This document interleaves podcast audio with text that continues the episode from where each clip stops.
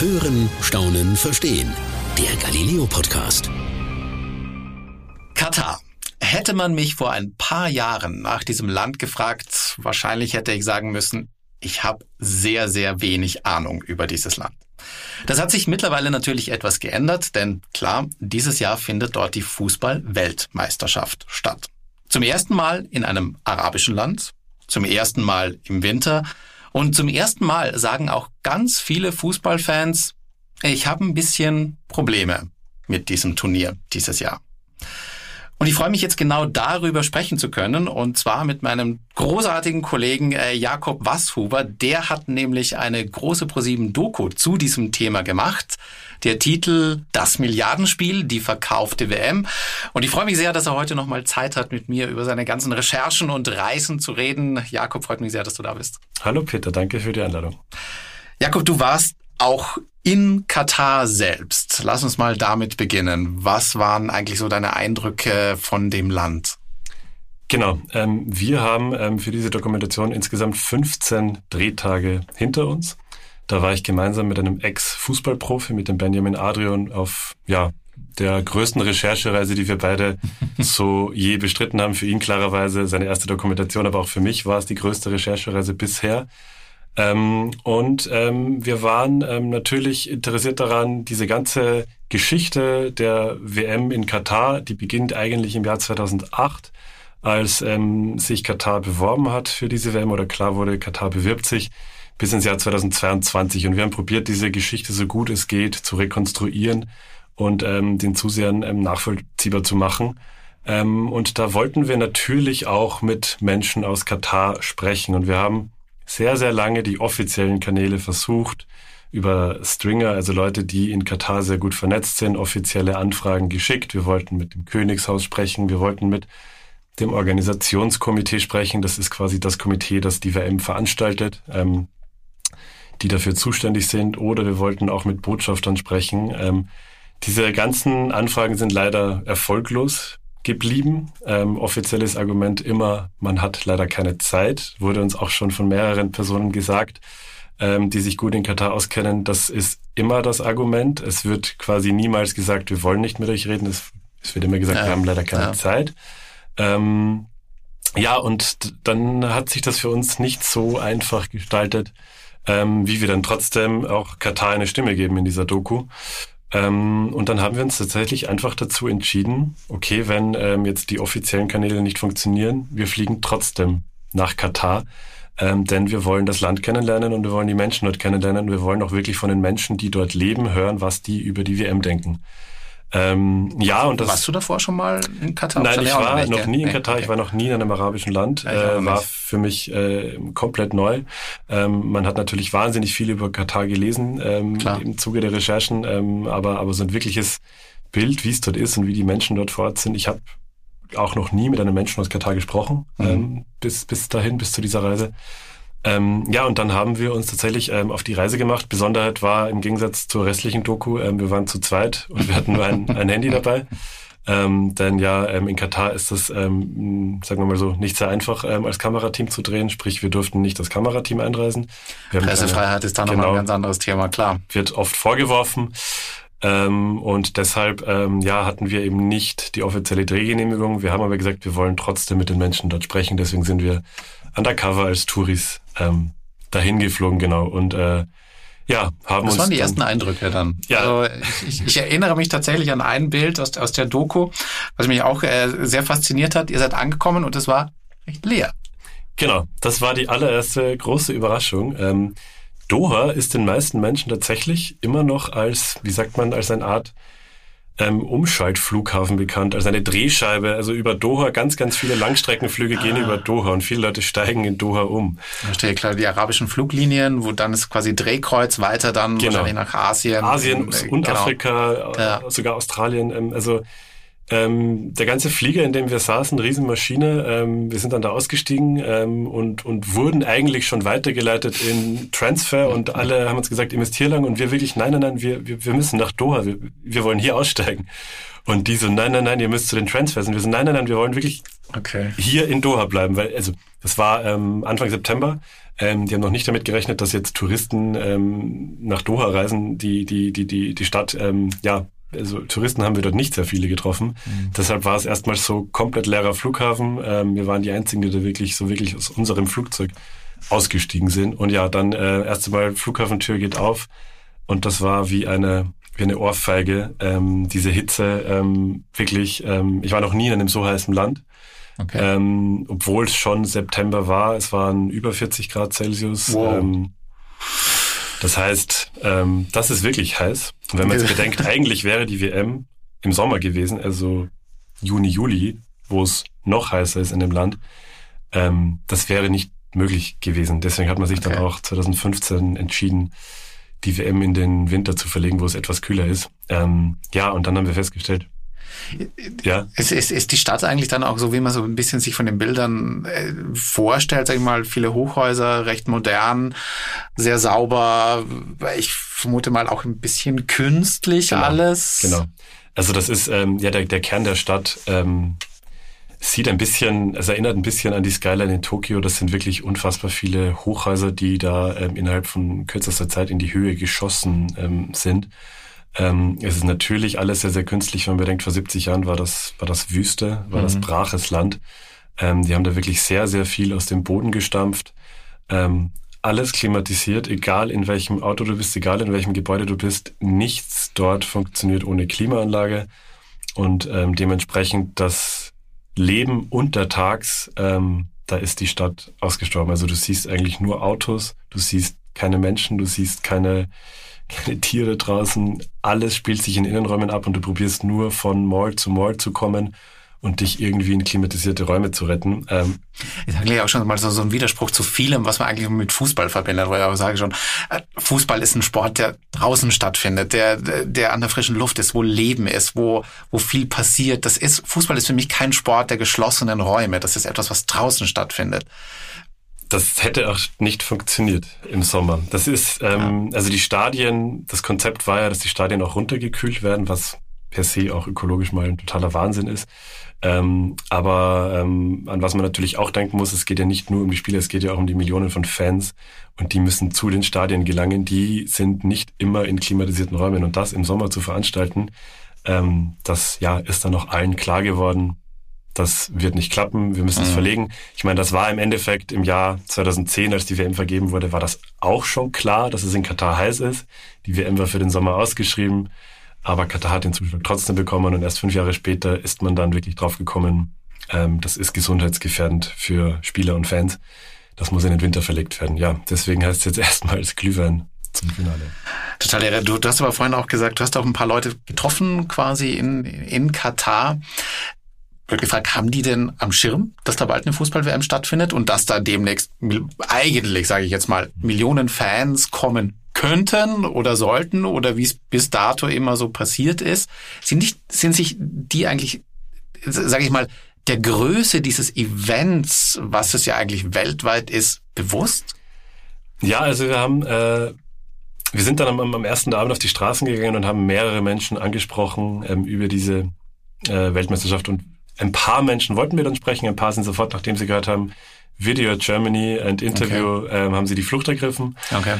Ähm, ein paar, vor allem die Jüngeren, haben mit uns geredet. Oh. Ähm, und was mit allen, also was unterm Nenner, was man sagen kann, alle Menschen, mit denen wir gesprochen haben, die, das hat man noch gemerkt, die ähm, sprühen vor Vorfreude. Also ja? die haben, ja, alle okay. von den Menschen haben richtig Bock auf diese WM. Die haben einfach so etwas noch nie erlebt.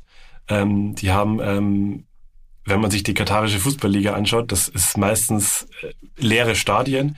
Die ähm, sind, die, die schauen deswegen sehr viel europäischen Fußball, aber die haben sowas noch nicht im eigenen Land erlebt. Die haben das noch nie erlebt, dass die Stadien ausverkauft und voll sind, dass Menschen ins Land strömen, dass hier Fußballpartys gefeiert werden. Und deswegen die Menschen, mit denen wir gesprochen haben, das waren Einheimische, die können es kaum erwarten. Also einer hat uns gesagt, ich, träume jede Nacht davon, ich will, wirklich? dass es jetzt soweit ist. Ja, ja, der war hätte, wirklich aufgeregt. Ich hätte gar nicht so damit gerechnet, dass, du da, dass da überhaupt so viele Fußballfans sind, um ehrlich zu sein. Also äh, ich hatte Katar einfach nicht als Fußballland am Schirm. Ich muss jetzt auch dazu sagen, ich bin nicht der allergrößte Fußballfan, aber Katar als Fußballnation hätte ich nicht erwartet. Ist es jetzt auch per se nicht, ähm, was natürlich jetzt ähm klar, aber überhaupt, dass es Fans gibt, das, also dass, genau. dass überhaupt so, dass, dass, du wirklich auf die Straße gehen kannst, ja. Leute ansprichst und da sofort, sage ich mal, drei, vier, fünf Leute findest, ja. die sagen, ja, wir freuen uns darauf, das ist für mich ein Event.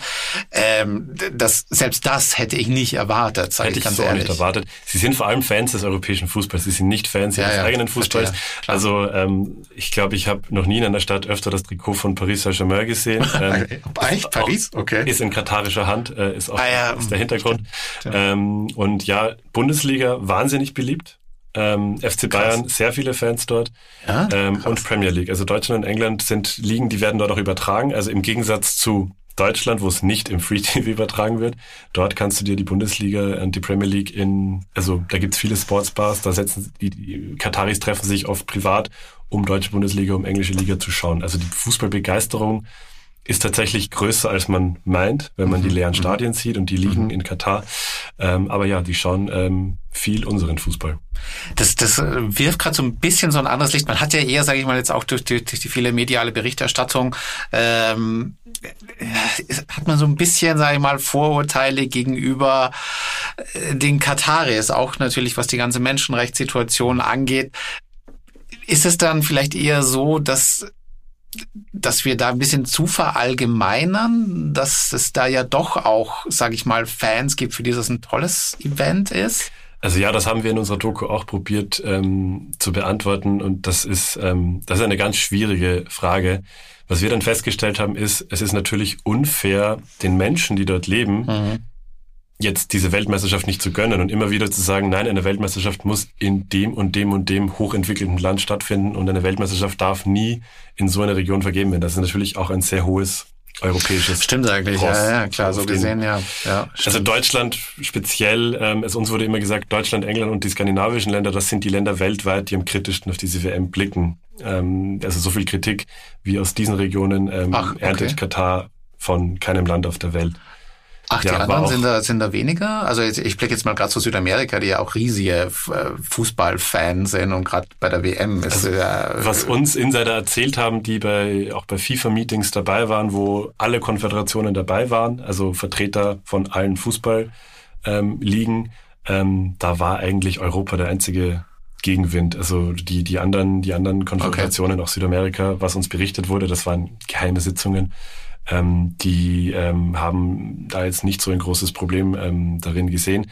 Liegt jetzt natürlich auch daran, dass ähm, ja Europa ja, ist. Äh, wir haben natürlich auch ein anderes Verständnis von Exakt. Demokratien, Menschenrechten. Das ist bei uns auch, wenn man in die Medienlandschaft blickt, ist das immer wieder Thema. Auch jetzt, klar, im Hinblick äh, Russland, China und so weiter.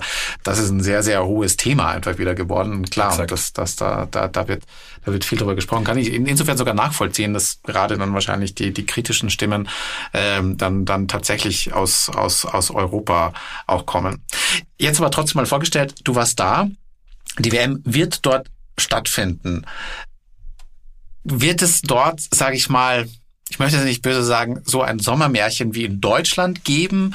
Glaubst du, werden viele Fans hinreisen? Wird das vor Ort ein Event, wie es vergleichbar ist mit anderen Fußball-WMs in anderen Ländern? Oder ist es dann doch, dann doch nicht dasselbe? Ich glaube, ähm, es, wird von außen nicht so leicht zu beurteilen sein. Ähm, Ach, okay ich, also die Bilder, die wir ähm, bekommen, also ich persönlich werde auch die, die, die Spiele dieses Jahr zum ersten Mal in meinem Leben äh, nicht schauen. Ähm, ich, es, ich glaube, es wird schwierig sein, wie wirklich ähm, die Fanstimmung um die Stadien, vor den Spielen etc., wie sich das gestaltet.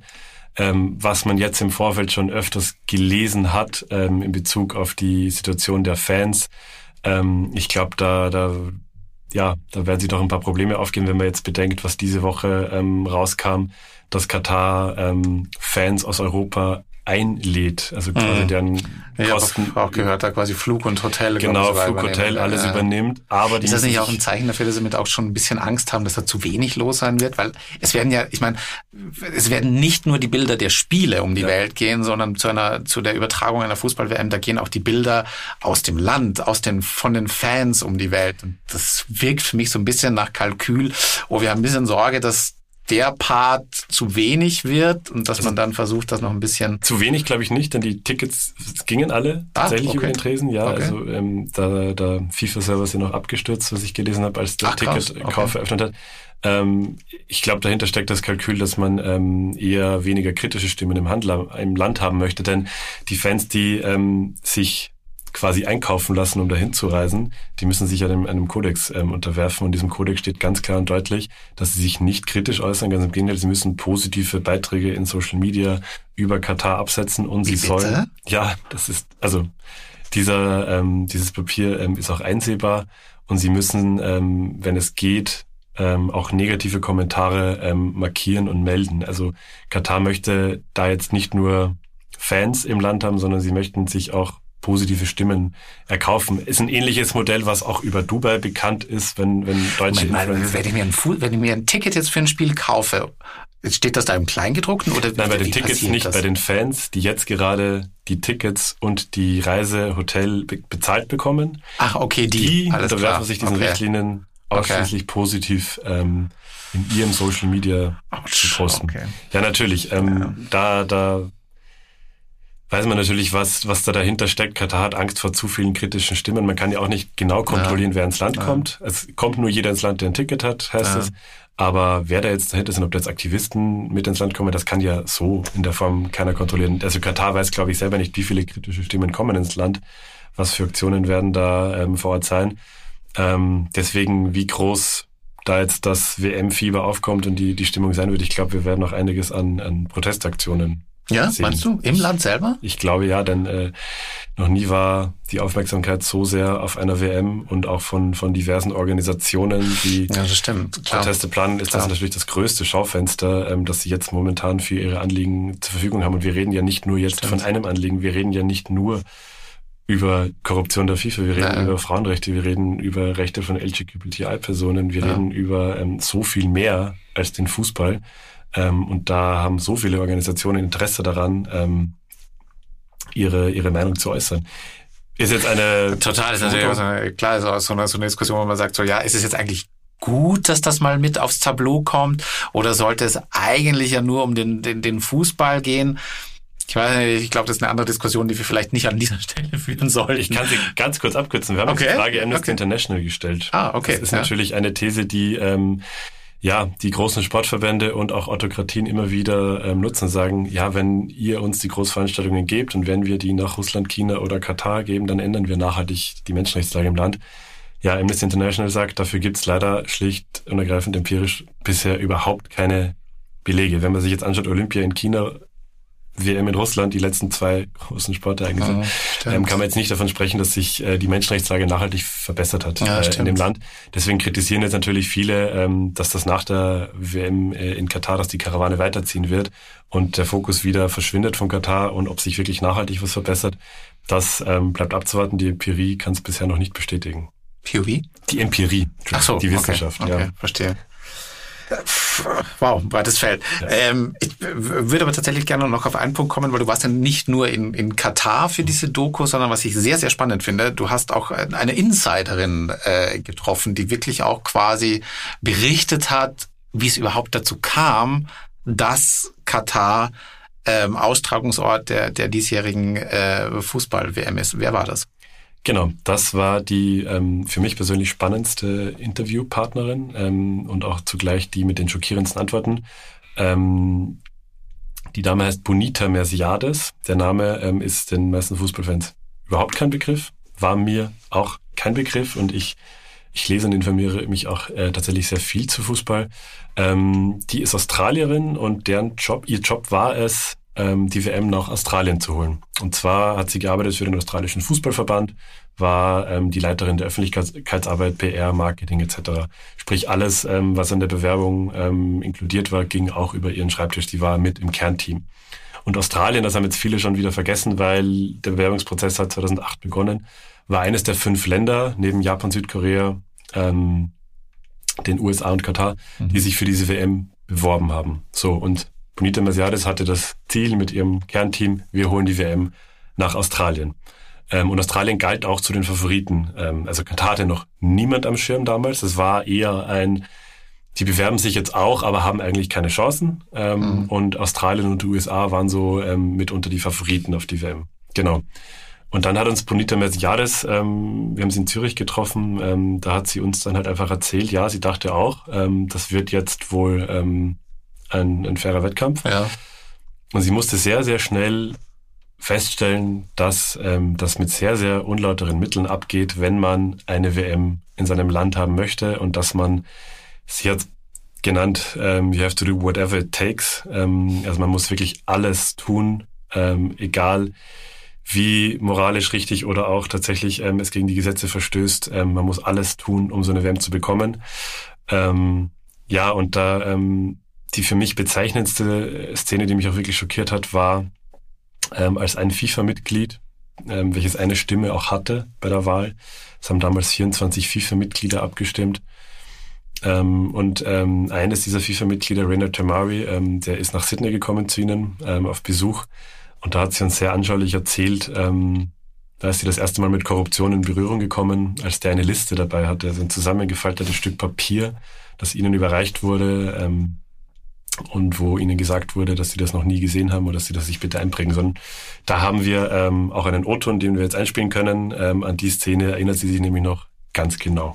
Im April 2008, als Reynald Murray nach Sydney kam, er hatte eine Liste mit Bedingungen für uns dabei. Würden wir die erfüllen, bekämen wir seine Stimme. Ich weiß noch, wie mein Chef mir diese Liste zeigte und meinte, du darfst keine Kopie davon machen, du darfst davon keine Notizen machen, du musst es dir einprägen. Wir müssen alle diese Bedingungen erfüllen. Und du hast dieses Stück Papier nie gesehen. Na weißt du, wenn dir jemand sagt, dass du dieses Stück Papier noch nie gesehen hast und du hast es doch direkt vor deinen Augen, dann denkst du, da stimmt etwas nicht.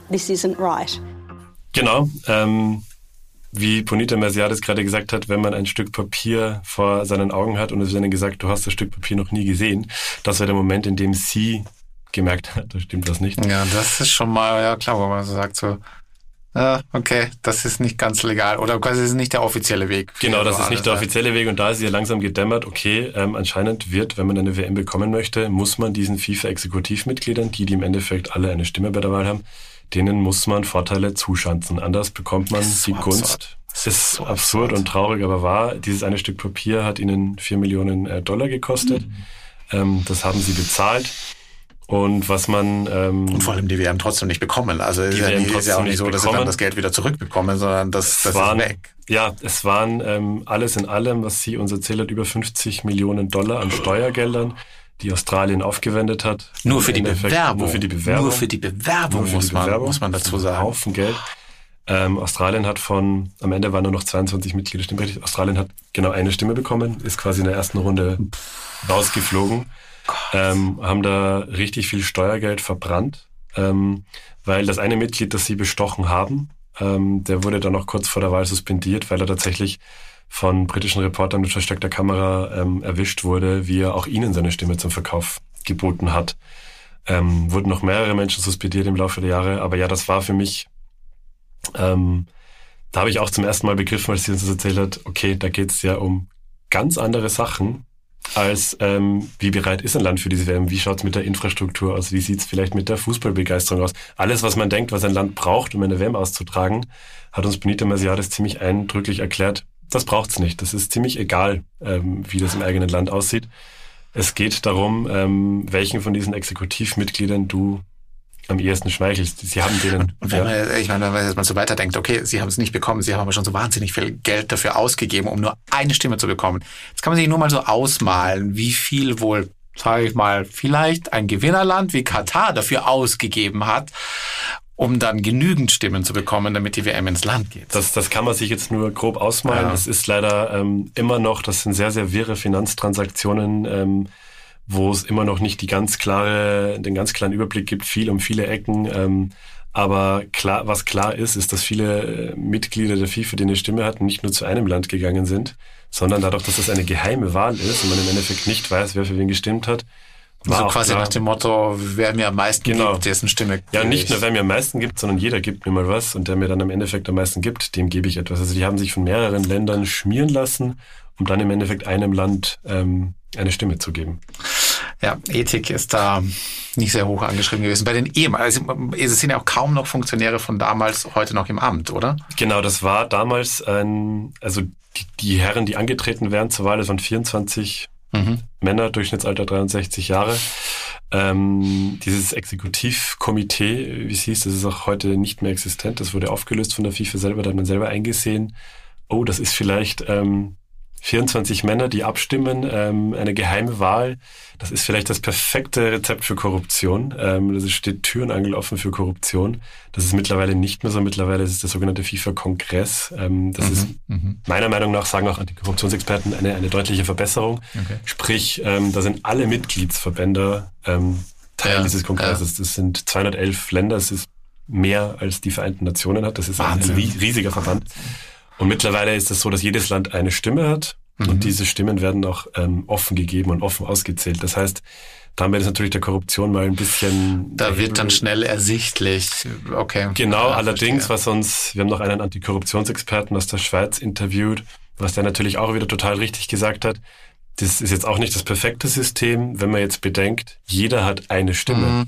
Egal, ob das der DFB mhm. ist, übrigens der größte Verband in der FIFA, ähm, mit den meisten Mitgliedern. Was? DFB ist der größte Verband, ja. Mit den meisten Mitgliedern? Mit den meisten Mitgliedern, okay. ja. Okay. Oh. Ähm, Hätte ich jetzt auf Südamerika getippt, dass da irgendein Verband, aber ich kenne die Verbände in Südamerika nicht so. Ja, nein, DFB okay. ähm, sind ja alle, alle Unterliegenverbände sind ja Teile, Teile ja, des DFBs und, und Fußball ist in Deutschland einfach ähm, ja, ja. sehr verankert. Da ist ja jeder, das stimmt. jeder Verein in der Regionalliga Mitglied. Ähm, und egal, ob es jetzt der DFB ist, DFB hat nur eine Stimme, aber ein winziges Land in Südamerika oder Afrika hat genauso eine Stimme. Und da hat uns der Antikorruptionsexperte erzählt, ja, natürlich ist das dann so, dann geht man jetzt eher nicht bei den großen Ländern auf Stimmkauf, sondern man probiert eher blockweise in afrikanischen und südamerikanischen ja, Ländern klar. sich da die Stimmen zu kaufen. Klar. Das sind teilweise Verbände, die ähm, aus fünf Mitgliedern bestehen. Ja klar, im Gegensatz zu einem DFB-Verband mit Millionen Mitgliedern. Der da ist natürlich die Gewichtung ist dann ja, wie vielen Systemen dieser Art, wo dann, wo man einfach sagen muss, ist die Gewichtung wirklich fair, wenn eine Stimme für fünf zählt und bei woanders eine Stimme für Millionen? Genau. Ja, so relativ. Gell? Aber ja. natürlich schwierig, wie, wie, was ist das perfekte Konzept? Ja, klar. Wie klar. entscheidet die Welt perfekt? Also das klar. ist natürlich, aber ja, was sich, glaube ich, alle einig sind, es ist besser, wie wenn 24 Menschen in einer geheimen Wahl ähm, entscheiden.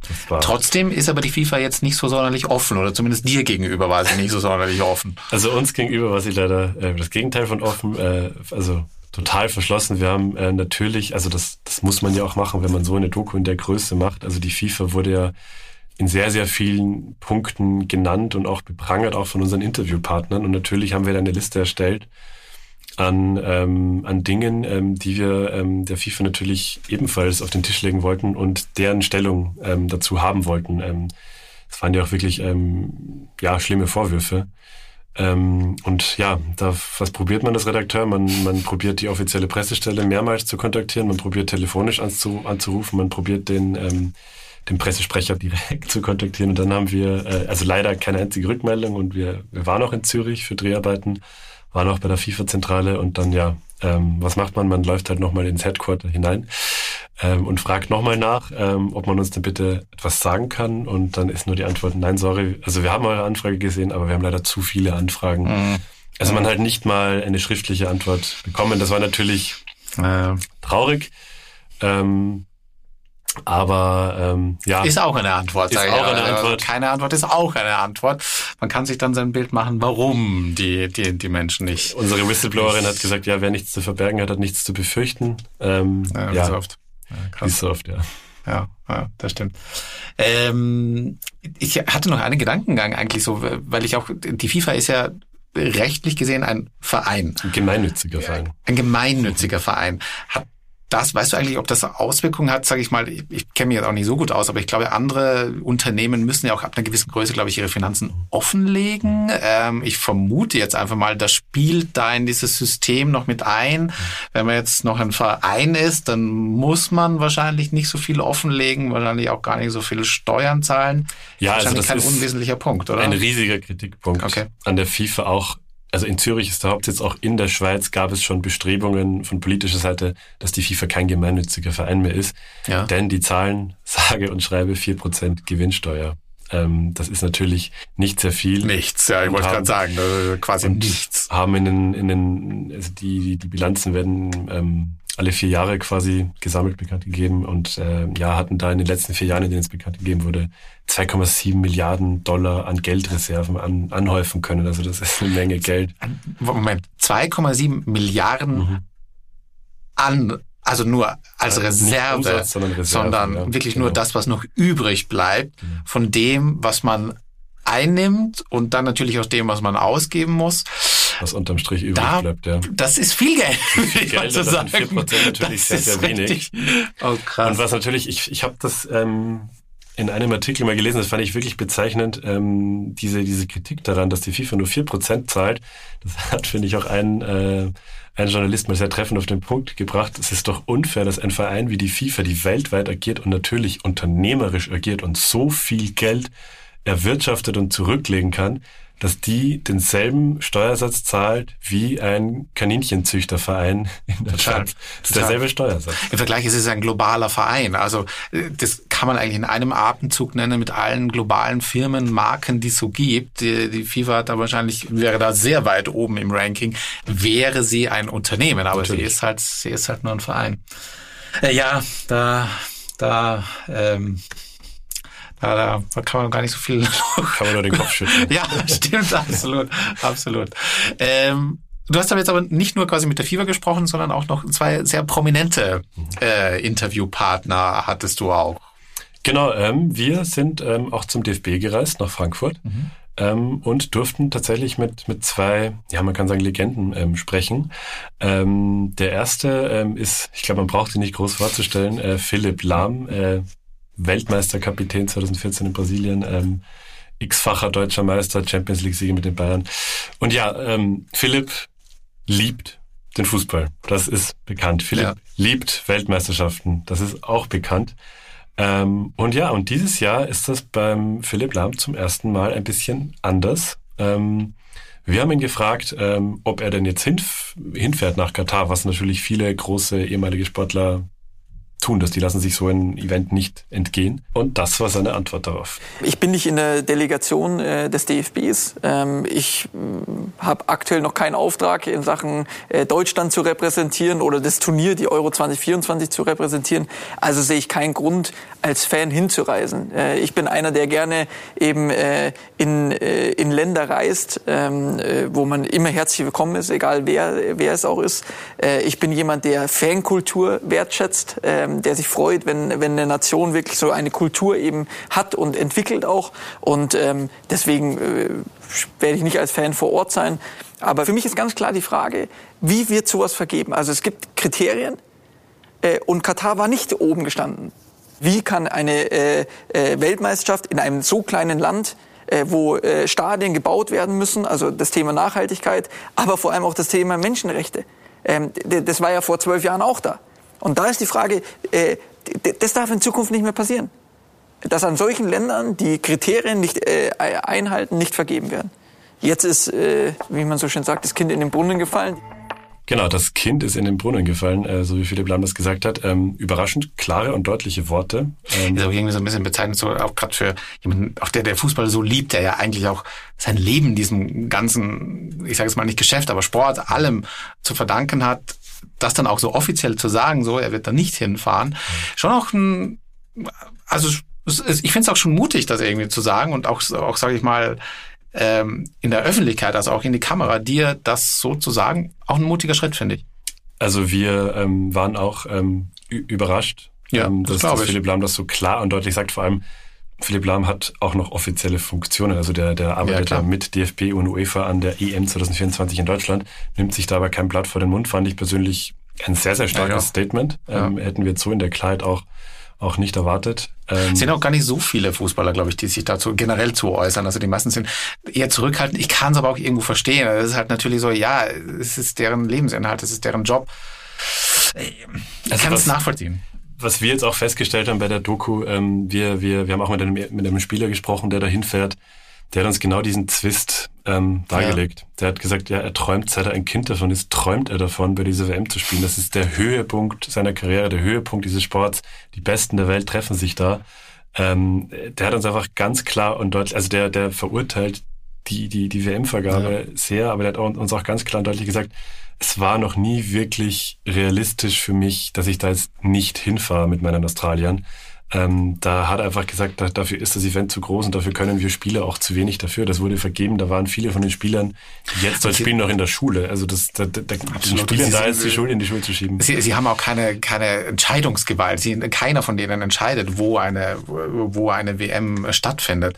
Ja klar, ich meine, kennen wir alle so ein bisschen, wir alle sind, haben Chefs und, und Leute über uns. Wir haben nicht immer direkten Einfluss auf, auf dem, was sie tun. Und wir muss es auch nicht immer total der Linie Linie da zu sein.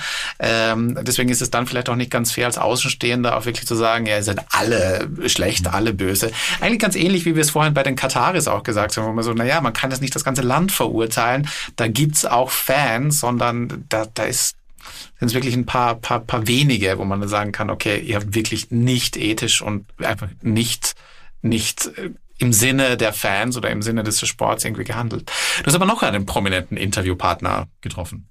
Ähm, genau, wir durften auch den Bundestrainer Hansi Flick ähm, beim DFB in, in Frankfurt treffen und ein bisschen über den Ja, eigentlich quatschen. noch näher. Ne? Also da, da, da bin ich ja, ehrlich gesagt noch überraschter, weil okay, Philipp Lahm ist ja nicht mehr aktiv mhm. quasi im Sport, aber er ist ja wirklich Teil der WM, die jetzt auch also, stattfinden wird, dass er sich da auch äußert, finde ich schon. Auf Hansi. Flick werden sehr, sehr viele Augen gerichtet werden. Ja, absolut, ähm, absolut. Bundestrainer ähm, in, in, in Katar. Ähm, ja, und wir, wir haben ein bisschen Zeit mit ihm bekommen, ähm, drüber zu quatschen. Natürlich haben wir ihm auch ähm, diese, diese Frage gestellt.